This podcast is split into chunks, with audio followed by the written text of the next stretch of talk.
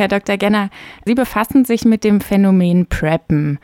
Was ist so das große Ziel Ihrer Forschung? Was wollen Sie darstellen und worauf wollen Sie hinweisen?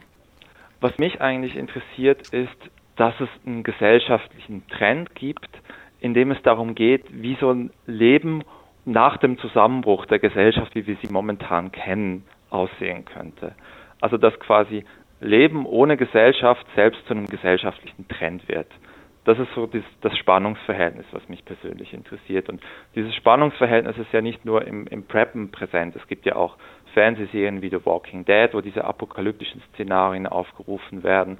Oder es gibt äh, zahlreiche Computerspiele, die das auch tun. Oder eben auch Reality-Fernsehsendungen, also so auf D-Max beispielsweise diese ganzen Überlebens- Survival-Sendungen, wo Leute zeigen, was es braucht, um auf einer einsamen Insel überleben zu können. Und das interessiert mich irgendwie, diese, dass das Überleben ohne Gesellschaft selbst zum gesellschaftlichen Trend geworden ist, gerade jetzt äh, in der heutigen Zeit. Und da finde ich, kann man über die, äh, über, das, über die Erforschung des Phänomens Preppens auch etwas über unsere gegenwärtige Gesellschaft herausfinden. Und ähm, ich habe gelesen, das Phänomen ist erstmals in den USA aufgetreten, doch auch in Deutschland gibt es eine Prepper-Szene und in diesem Jahr erlebten ja viele Menschen zum ersten Mal den Anblick leer gekaufter Supermarktregale. Ähm, wie ordnen Sie das Phänomen des Preppens in diesen Kontext der aktuellen Pandemie ein? Es hat auf jeden Fall ähm sehr viel Aufmerksamkeit erhalten, es hat auch viel Zulauf erhalten, gerade durch diese, durch die Situation, die Sie angesprochen haben, also durch die leeren Regale in der Corona-Krise sind auch äh, mehr Leute auf das Thema gekommen, äh, auch auf das Thema private Krisenvorsorge gekommen.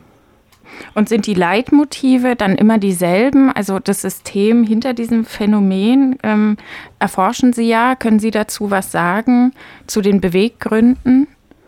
Es ist ein sehr, es ist ein sehr, es ist ein sehr heterogenes Feld, also sowohl ähm, in Bezug auf das, wie sich die, die Leute dann konkret vorbereiten, als auch in Bezug auf, auf politische Einstellungen. Also das ist sehr, sehr breit gestreut. Es gibt diejenigen, die sich einfach ähm, für zwei, drei, vier Wochen ähm, eine Krisenvorsorge sich, sich anschaffen, also Lebensmittel, Medikamente, ähm, vielleicht eine stromunabhängige Kochmöglichkeit, vielleicht ein kleines Solarmodul, dergleichen mehr. Und dann gibt es auch solche, die sich für, ähm, für ein Jahr oder noch länger ähm, äh, Vorräte zulegen, auch an Diesel beispielsweise oder und dann Notstromaggregate haben, etc. etc.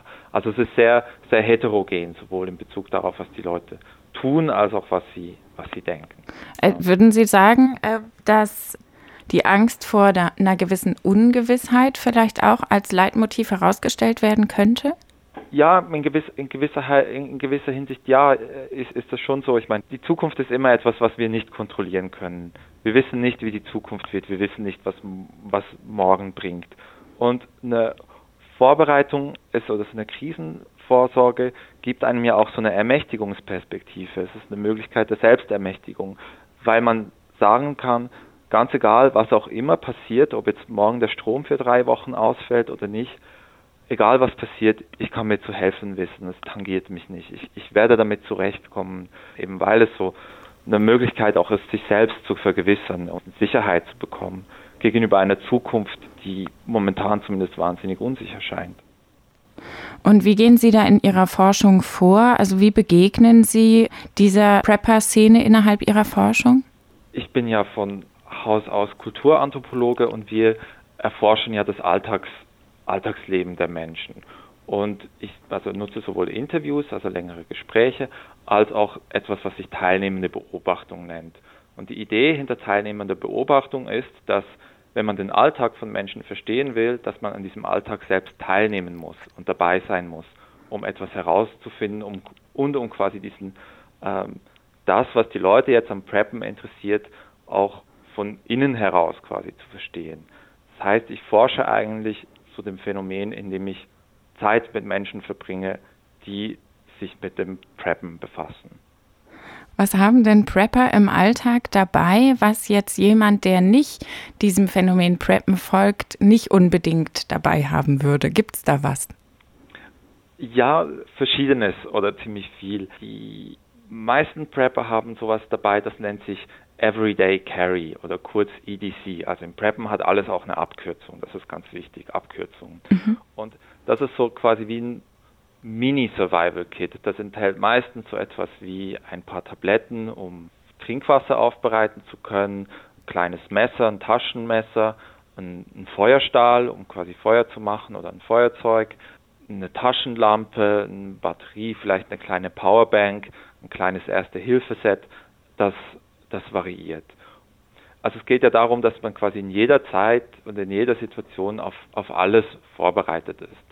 Und daher tragen auch viele Prepper im Alltag was dabei. Was mich am meisten äh, mal überrascht hat und erstaunt hat, ist, als äh, jemand auch von meinte, so, es gibt ein paar Dinge, die man immer dabei haben müsse. Mhm. Das sei ein Kondom, und zwar um Wasser zu transportieren. Man kann das ja als, als Behälter verwenden mhm. ähm, oder um eine Dichtung am Auto zu reparieren oder dergleichen mehr. Also nicht zu seinem eigentlichen Zweck, sondern dass man das quasi kreativ zweckentfremden kann, um eben Wasser zu transportieren.